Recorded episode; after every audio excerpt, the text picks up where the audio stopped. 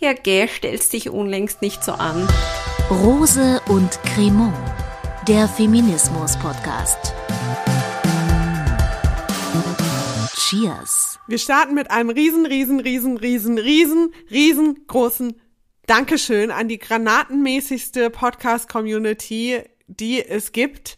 Ihr wart der absolute Hammer. Es war der beste Podcast-Auftakt, den ich mir noch nicht mehr hätte vorstellen können. Ihr habt richtig abgerissen. Ihr habt so krass abgerissen, als wärt ihr so ein Investitionsteam in einer Großstadt, was irgendwie Häuser platt machen will. ihr habt richtig abgerissen, aber auf die gute Art und Weise. Und äh, wir sagen vielen, vielen Dank. Das war krass. Chapeau, Community. Auf jeden Fall. Das war so herzerwärmend. Es war mega. Und ich würde sagen, womit können wir euch besser belohnen als mit Folge 2? Und hier sind wir. Hier sind wir und wir, das äh, sind Ankatrin Rose und ich, Pola Natusius. Und Ankatrin Rose ist für diesen Podcast was eine wirklich gute Spotify-Playlist für einen Tag mit richtig beschissener Laune ist. Die beste Medizin, gegen die man sich absolut nicht wehren kann. Und auch nicht sollte, möchte man sagen. Ich bin gerne eine gute Medizin. Ähm, genauso wichtig hier ist aber Pola Sarah Natusius, die Frau, die für diesen Podcast das ist, was eine neue Sonnenbrille für den Sommer, die nötige Portion Coolness. Schön, dass du da bist. Und was ihr gerade nicht sehen könnt, sie zieht gerade ihre neue Sonnenbrille auf. Und ich sag mal so, damit an einem verregneten Tag im Wohnzimmer zu sitzen, das ist schon, äh, das ist schon richtig guter Ey, ey, neue Sonnenbrille, ey. ich mach direkt mal einen Screenshot von uns für Instagram, dann könnt ihr das anschauen. Okay, weiter geht die wilde Fahrt. Wir zeichnen diese Folge am Dienstag, den 4. Mai auf, nur so zur Einordnung dessen, was wir hier besprechen. Und wir haben euch für Folge 2 nach Themen gefragt, weil wir ja jetzt jeden zweiten Freitag aktuelle Themen besprechen wollen und ähm, natürlich die Themen, die euch interessieren. Und da haben wir jede Menge Vorschläge bekommen. Unter anderem wurden wir hingewiesen auf eine Geschichte aus Argentinien. Hast du es mitbekommen, AK? Ich habe das mitbekommen. Äh, ich habe mich aber auch sehr gefreut, dass nicht nur ich das mitbekommen habe, sondern auch unsere Community. Das ist eine Geschichte, die Ende letzter Woche aufgetaucht ist. Es geht um, und ich hoffe, dass ich das richtig ausspreche, Solange Barroso. Das ist eine alleinerziehende Mutter, die nach ihrer Trennung keinen Bock hatte, sozialhilfeabhängig zu sein, zur Suppenküche gehen zu müssen. Sie lebt in Argentinien und sie hat etwas beobachtet, was glaube ich, gerade auf der ganzen Welt passiert, nämlich dass während der Pandemie die Gewalt gegen Frauen und auch gegen Kinder massiv zunimmt. Und sie hat dann, Frau Barroso hat dann ein Taxiunternehmen gegründet und zwar nur für Frauen. Und ich verwette meinen Arsch darauf, dass so gut wie jede Frau, die uns gerade zuhört, sagt, geil, geil, hätte ich Bock drauf. Ich glaube, wir kennen das alle, dass wir abends feiern waren, also ungefähr so vor 100 Jahren das letzte Mal, ähm, und in ein Taxi gestiegen sind und da saß ein Fahrer drin und wir dachten uns, nicht cool, nicht cool. Mein Lowlight dabei war mal vor ungefähr zehn Jahren in Frankfurt, als ein Taxifahrer mich allen Ernstes nicht aussteigen lassen wollte und nicht angehalten hat ähm, und meine Handynummer aus mir rauspressen wollte sozusagen. Ähm, oh, ist das ein Albtraum, ja. ey und ich der Situation nur entkommen bin, ähm, weil ich meinen damaligen Partner, den ich, zu dem ich auf dem Weg war, angerufen habe und gesagt habe, komm bitte runter und halt dieses Auto an und der sich auf die Straße gestellt hat. So, ähm, auch Frau Barroso aus Argentinien kennt dieses Problem und ähm, hat daraus sozusagen ein Geschäftsmodell gemacht, weil sie hat gesagt, naja, ich fühle mich als Fahrerin sicherer, wenn nur Frauen bei mir im Auto sitzen und die Fahrgästinnen fühlen sich auch sicherer, wenn sie mit Frauen mitfahren. Absolut logische Geschichte. So. Das Unternehmen heißt Ubre.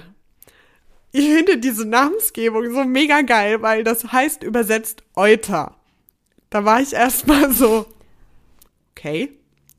Why though? Das, sie hat das Euter genannt, weil sie zum einen Kühe sehr gerne mag und zum anderen vor kurzem abgestillt hat. Ich meine, Props to that, ja. das ist einfach die beste Unternehmensnamensgebung ever. Wie ihr vermutlich schon ahnt, gibt es noch dieses andere ähm, Beförderungsunternehmen, wo zwei Buchstaben einfach ein bisschen anders angeordnet sind.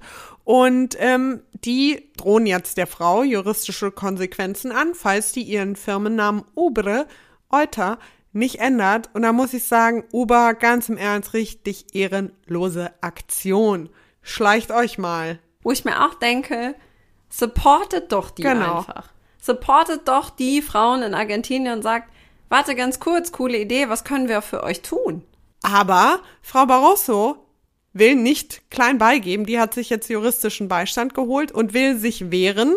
Und ich finde das wahnsinnig mutig. Man muss sich das nur noch mal vorstellen. In der Pandemie, in Argentinien, alleinerziehende Mutter, die der die Arbeitslosigkeit droht, bei der flattert ein Brief ein von einem Riesenunternehmen, die ihr drohen und die sagt, nee, lass ich nicht mit mir machen. Finde ich mega.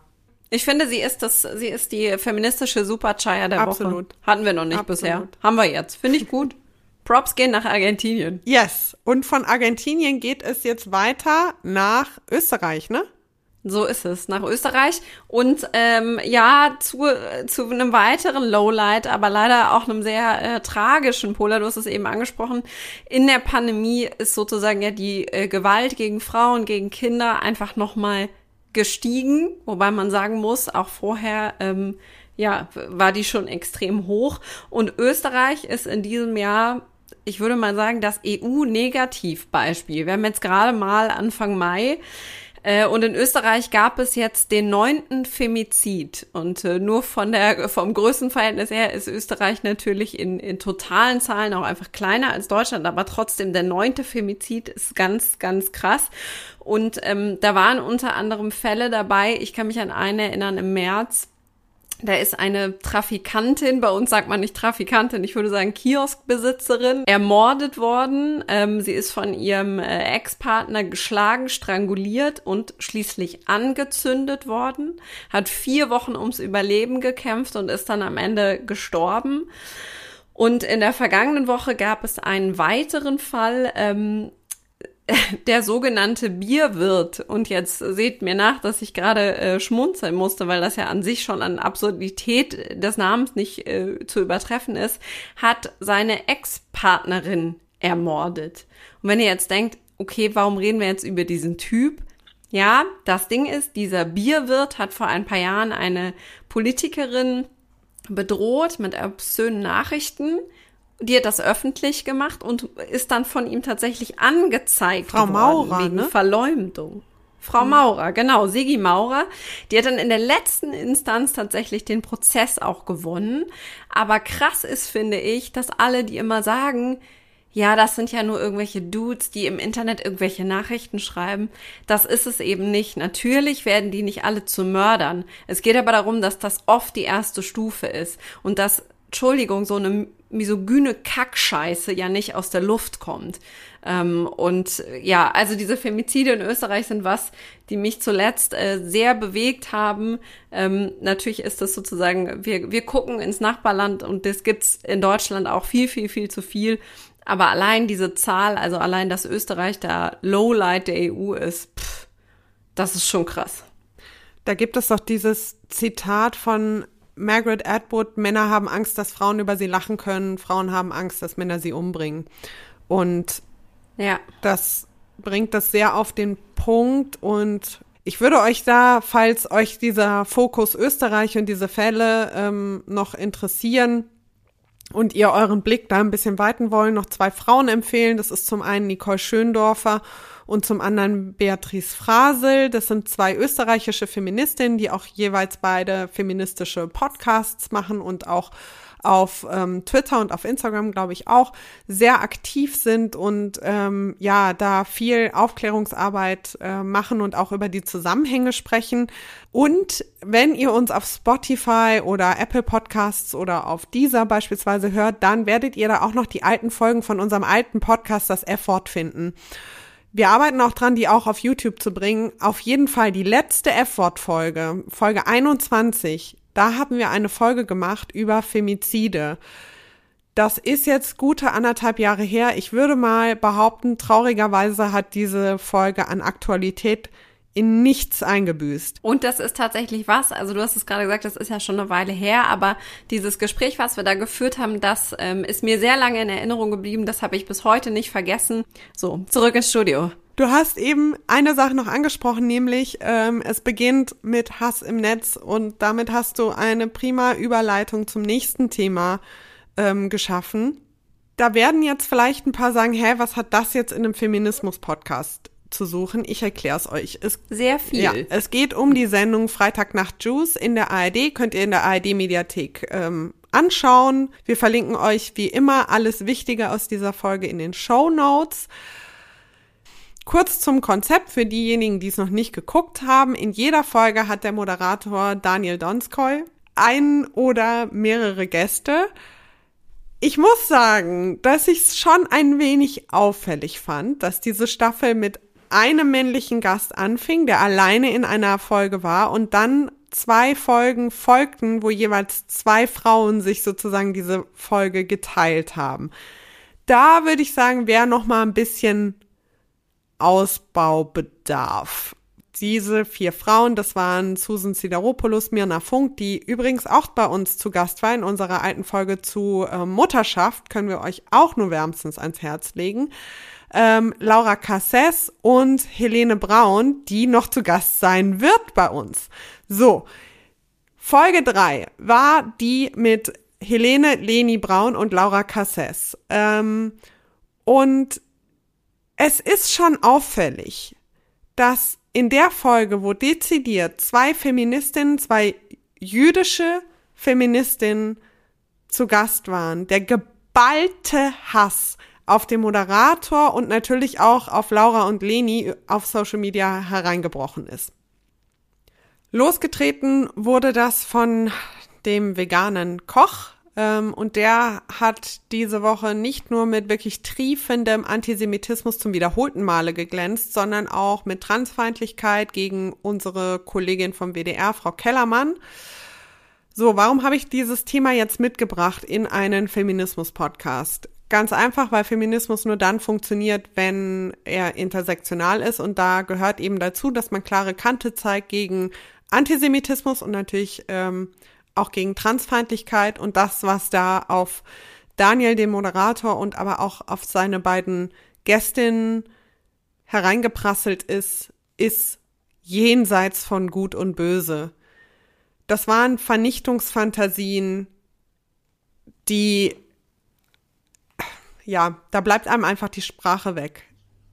Und die wir natürlich hier auch nicht reproduzieren. Aber ganz wichtig ist, glaube ich, einmal zu sagen, wenn man Feminismus ernst nehmen will, wie wir beide das machen, dann ist das einfach der Punkt, wo man sagt, wir solidarisieren uns mit euch so gut wir es können und wir supporten euch so gut wir es können, äh, weil tatsächlich, warte ganz kurz, veganer Koch, vielleicht hast du ein Talent zum Gemüseschneiden. Zum Denken hast du obviously keins. Wenn ihr Hate Speech seht, meldet das, macht Screenshots, wenn es justiziabel ist, zeigt es an. Ich weiß, dass das eine ein teilweise wirklich sehr müßiges und frustrierendes Unterfangen ist, aber trotzdem zeigt das an und vor allem zeigt digitale Zivilcourage.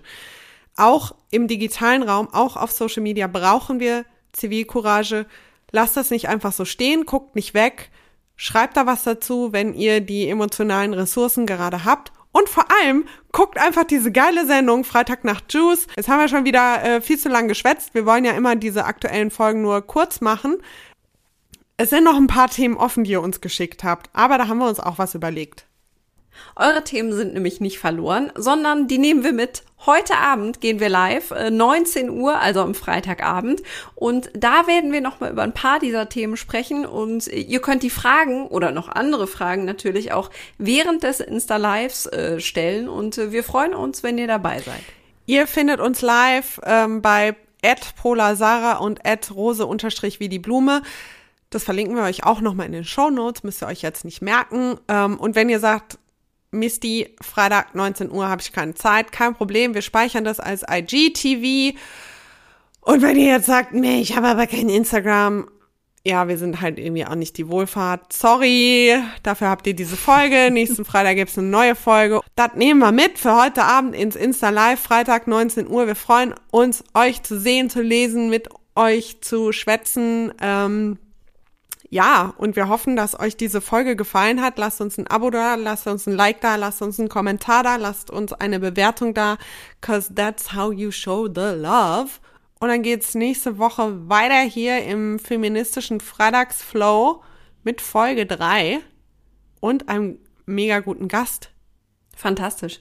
Terry Reinke ist da und äh, wir freuen uns sehr. Und Pola, ich sag's wie es ist, ich muss jetzt Getränke äh, kalt stellen für das Live, für das Insta Live. Tschüssikowski. Bis dann, Danke. lasst Liebe da, wir freuen uns. Ciao. Schüsseldorf. Das war Rose und Cremant, moderiert von Pola Sarah Natusius und Ann-Kathrin Rose. Erdacht und gemacht von der Innovations- und Digitalagentur IDA. Hä? Wer? Steht alles auf ida.me. Und jetzt noch Danke an die, die diesen Podcast möglich machen. Theresa Heilmann, Matthias Montag, Rebecca Pointke, Kai Niemann und Annemarie Leipe.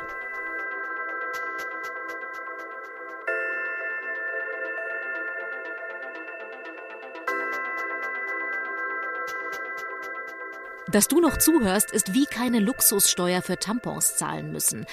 Hart erkämpft und trotzdem geil. Danke.